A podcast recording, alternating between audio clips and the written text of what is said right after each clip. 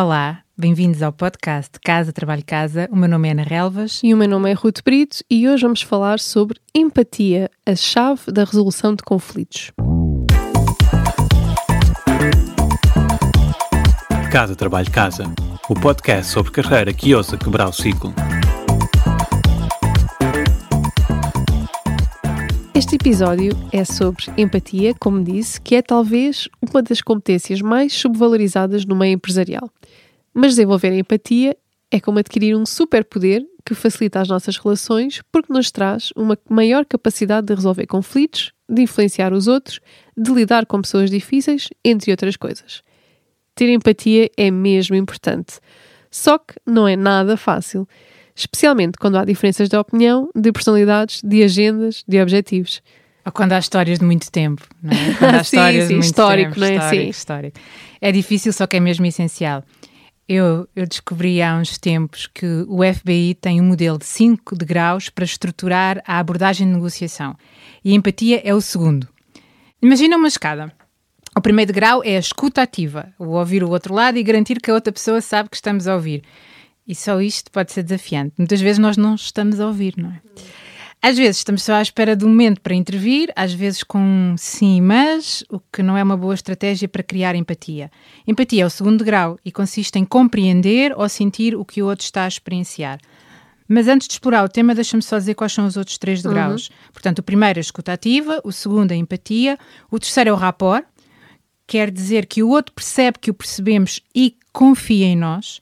Normalmente, a resistência às nossas ideias, aos nossos pedidos, significa falta de rapport, falta de confiança.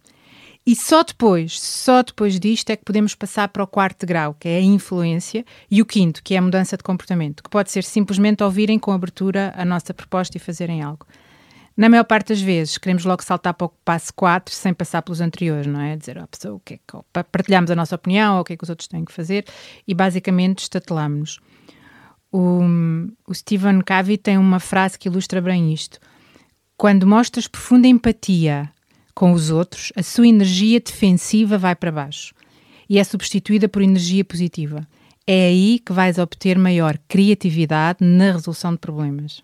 Esta frase faz-me lembrar quando nós, nós vamos no trânsito e alguém nos faz assim uma daquelas coisas que nos deixa chateados Uhum. e nós reagimos chateados e outra pessoa imediatamente levanta a mão e pede desculpa e Uhum. parece que nos desarma completamente. É? Num Uhum. segundo deixamos de estar, estar chateados. Uhum. Faz-me Uhum. lembrar essa situação.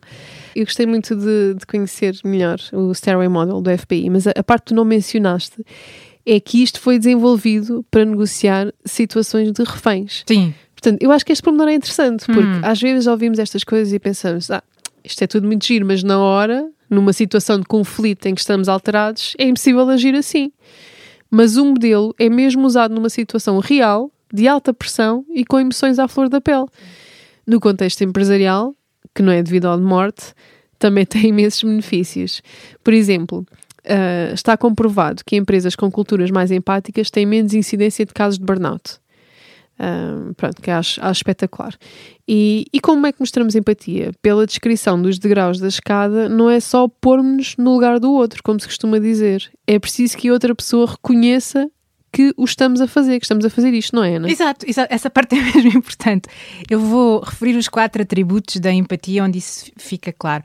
Acho que a primeira vez que vi isto foi num vídeo da Brené Brown, mas é da autoria de uma senhora chamada Teresa Wiseman. E o primeiro atributo da empatia é tomar a perspectiva da outra pessoa. No fundo, compreender como é que ela vê a realidade, reconhecer que a sua perspectiva é a sua verdade. Mas isto pode ser, eu pelo menos, na minha experiência e na experiência das pessoas que, com, com quem interage, isto pode ser mesmo difícil. E há, há várias coisas que nos bloqueiam. Por exemplo, quando estamos sem energia, com fome, estressados, ou emocionalmente ativados, com raiva, ou quando nos sentimos atacados ou postos em causa, ou estamos agarrados à nossa opinião, ou a querermos algo muito, ou com medo. Às vezes até achamos que outra pessoa merece a situação em que está, ou está errado, ou é mau. E, e, isso torna difícil tomar a perspectiva de outra pessoa. Outra coisa que bloqueia a empatia é não estarmos, é não, é não prestarmos atenção realmente ao outro. Isto está relacionado com a escuta ativa. Sabes que há estudos que mostram que quando estamos com pressa somos menos generosos, mesmo que isso seja um valor importante para nós. Ou quanto mais tempo passamos nos dispositivos eletrónicos, menos empatia temos. Ui, essa dos dispositivos do eu cá no fundo. eu acho que acabei de fazer uma nota mental para pesquisar sobre essa relação. Mas adiante, disseste que prestar atenção e ouvir ajuda. Podes dar um exemplo concreto de como cultivas empatia? A mim ajuda-me a reconhecer que se eu tivesse a mesma história de vida daquela pessoa, tivesse tido o mesmo tipo de vida, de experiências, de formação, era provável que tivesse o mesmo mapa do mundo, que pensasse da mesma maneira, Uhum. que tivesse a mesma opinião.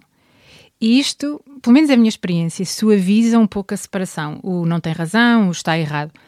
E hum, às vezes eu penso assim, tal como eu, esta pessoa está a fazer o que pode com os recursos que tem.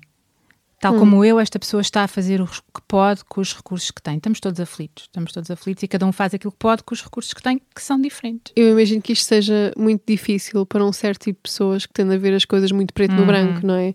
Uh, eu acho que mesmo que exista uma verdade ou uma razão, a experiência humana, a experiência humana é tudo menos preto no branco. É, é todo um espectro de, de cinzentos.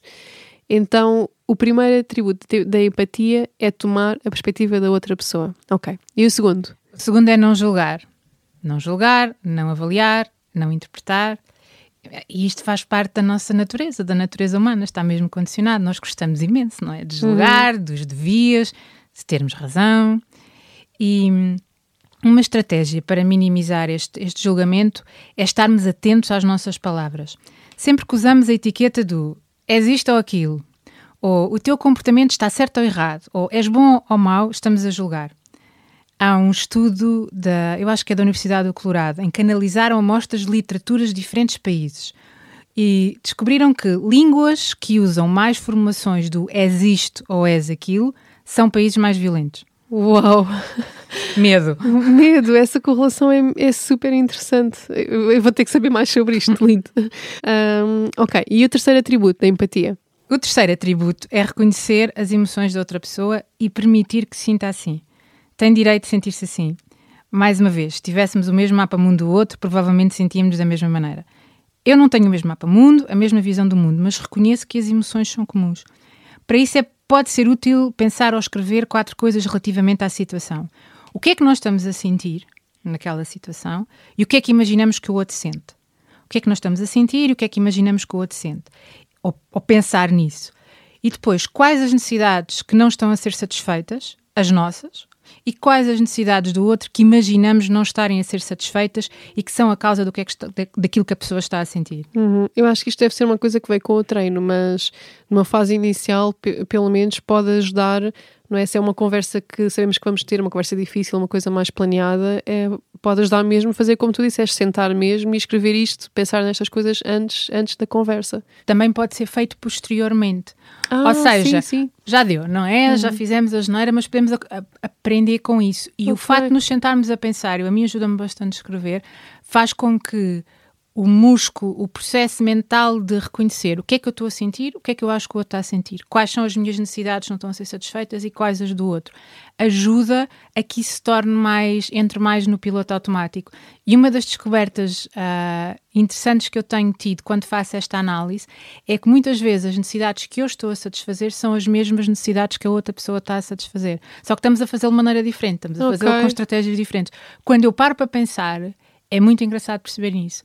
Nós o que queremos às vezes é a mesma coisa, só que como temos estratégias diferentes, maneiras de atingir ou de satisfazer essa necessidade que são diferentes, parece que estamos em conflito.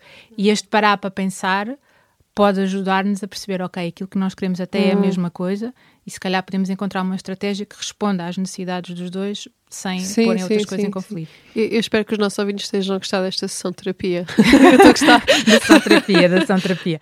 Então, o quarto é transmitir, comunicar que compreendemos as emoções do outro. Isto é, é das coisas mais, mais importantes e a minha experiência tem, é, mesmo bonito. Mas nós nem sempre fazemos isto. E às vezes, até com boas intenções, nós, nós comunicamos outras coisas que quebram a empatia, como por exemplo tentar animar a pessoa. Ah, pá, isso vai passar. Ou como é que nos estamos a sentir por aquilo que aquela pessoa nos está a contar, ou então, esta é o meu, o meu, a minha estratégia mais, mais frequente, dar-lhe soluções e conselhos, não é? tentar resolver. Ou então justificarmos, nos sentimos atacados ou dizemos à pessoa como é que ela está errada. E se voltarmos à escada do FBI, só depois da empatia, do rapport criados, é que ganhamos o direito de influenciar, de dar conselhos, de partilhar o nosso ponto de vista, porque a pessoa do outro lado não vai ouvir, não é? Está em, está em modo resistência.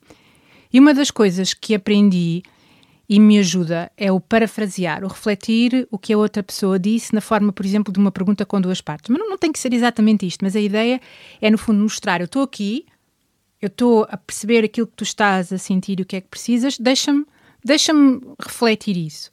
Estás, e isso pode ser feito nesta forma: estás-te a sentir pá, triste, irritada, etc. Estás a sentir esta emoção porque a tua necessidade de uh, reconhecimento, por exemplo, não foi, não foi satisfeita. E não tem que ser exatamente estas palavras, mas a ideia é reconhecer que a pessoa sente de uma forma porque uma necessidade não foi satisfeita. Por exemplo, estás a sentir desmotivado porque não tens a autonomia que gostavas, ou estás irritado porque a tua opinião não está a ser considerada. E até podemos errar na identificação da emoção e da necessidade, mas estamos a mostrar intenção hum. de compreender. Eu no outro dia li que fizeram este, um estudo com casais que mostraram que o mostrar esta disponibilidade para procurar compreender o outro, o, o experimentar, não é? Identificar o que é que o outro está a sentir e qual é a necessidade que não está, satisfeita, não está a ser satisfeita, tem mais peso do que realmente acertar. Imagina, okay. tu dizes uma coisa, não é aquilo que aquela pessoa está a experienciar, mas o facto de tu teres mostrado disponibilidade uhum. e interesse sim, em tentar sim, perceber sim. o que é que está a acontecer do outro lado é tão bom como. Pois é. Mesmo que seja um tiro pois ao é. lado, mesmo que seja um tiro ao lado. Isto às vezes é um desafio, porque as pessoas pensam assim, ah, eu tenho que dizer isto, não, é? eu quero dizer isto, e tenho que acertar. E ficam, ah, não, agora não acertei, porque a pessoa diz lá, ah, não é isso. Mas só o fato de fazer o esforço uhum. faz com que a pessoa do outro lado sinta, ok, esta pessoa está aqui e está interessada em mim e está-me a querer compreender. Uhum. O, o Carl Rogers, que é um psicólogo americano, escreveu, eu adoro esta, esta citação, porque já senti isto, eu vou, eu vou ler a citação. Quando alguém realmente te ouve, quando alguém realmente te ouve sem te julgar, sem tentar assumir a responsabilidade por ti, sem tentar moldar-te, é muito bom. Quando sou ouvido e ouvido, sou capaz de perceber o meu mundo de uma nova maneira e seguir em frente. É surpreendente como elementos que parecem insolúveis se tornam solúveis quando alguém escuta. Como as confusões que parecem irremediáveis se transformam em riachos relativamente claros quando alguém é ouvido. E, e, esta é uma experiência que eu tenho tido muito nos últimos tempos. Quando alguém me ouve realmente, sem me julgar ou dizer o que eu tenho que fazer, eu fico menos na defensiva. Uhum. Mais capaz de ouvir o outro e os conselhos que me possam dar. E, e às vezes até entrar num modo brainstorming para encontrar uma solução e para resolver os problemas. Ou seja, mostrar empatia é um passo que pode fazer toda a diferença antes de dar conselhos e sugestões, ou de nos justificarmos quando fizermos algo que os outros não gostaram, ou de apresentar as nossas ideias a alguém que esteja na defensiva ou que não concorde connosco. Depois de, desta exposição, e, e, especialmente daquela, daquela citação do Carl Rogers, que é mesmo, é mesmo bonita, faz todo o sentido que a empatia seja mesmo a chave para poder influenciar, dar feedback, desbloquear conflitos e, e, no fundo, aproximar as pessoas naquilo que nós queremos.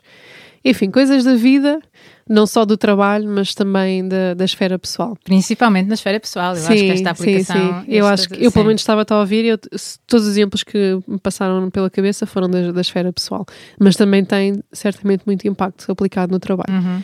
Eu acho que, no fundo, enquanto a pessoa estiver na defensiva, não nos vai ouvir e a empatia acaba por quebrar esta, esta barreira defensiva. Então, resumindo, os quatro atributos da empatia. Primeiro, compreender como a outra pessoa vê a realidade. Dois, não julgar. Três, reconhecer as emoções da outra pessoa. E quatro, comunicar que compreendemos as emoções do outro. E por hoje é tudo. Obrigada por ouvirem o Casa Trabalho Casa. Sigam-nos no Instagram, onde estamos a construir uma comunidade espetacular de ouvintes e onde podem interagir mais uns connosco e, claro, uns com os outros. Até para a semana.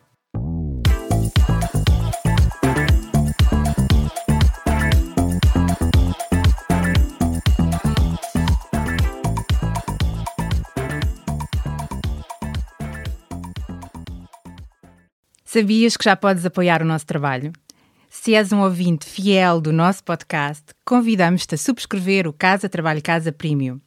Por menos de 5 euros por mês estás a ajudar-nos a cobrir os custos de produção e a garantir que continuamos a trazer-te conteúdos semana após semana.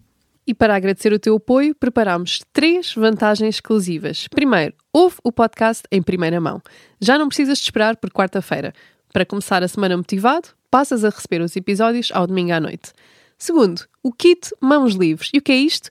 Podes ouvir o podcast enquanto fazes outra coisa sem perder nada. Nós enviamos-te a transcrição do episódio e assim não precisas tirar notas. Terceiro, passa à ação. Uma vez por mês, oferecemos um recurso adicional que ajuda a colocar em prática algo que partilhamos no podcast. Pode ser uma folha de exercícios, um áudio de mindfulness com um propósito específico, um template de currículo, etc, etc. Muita coisa.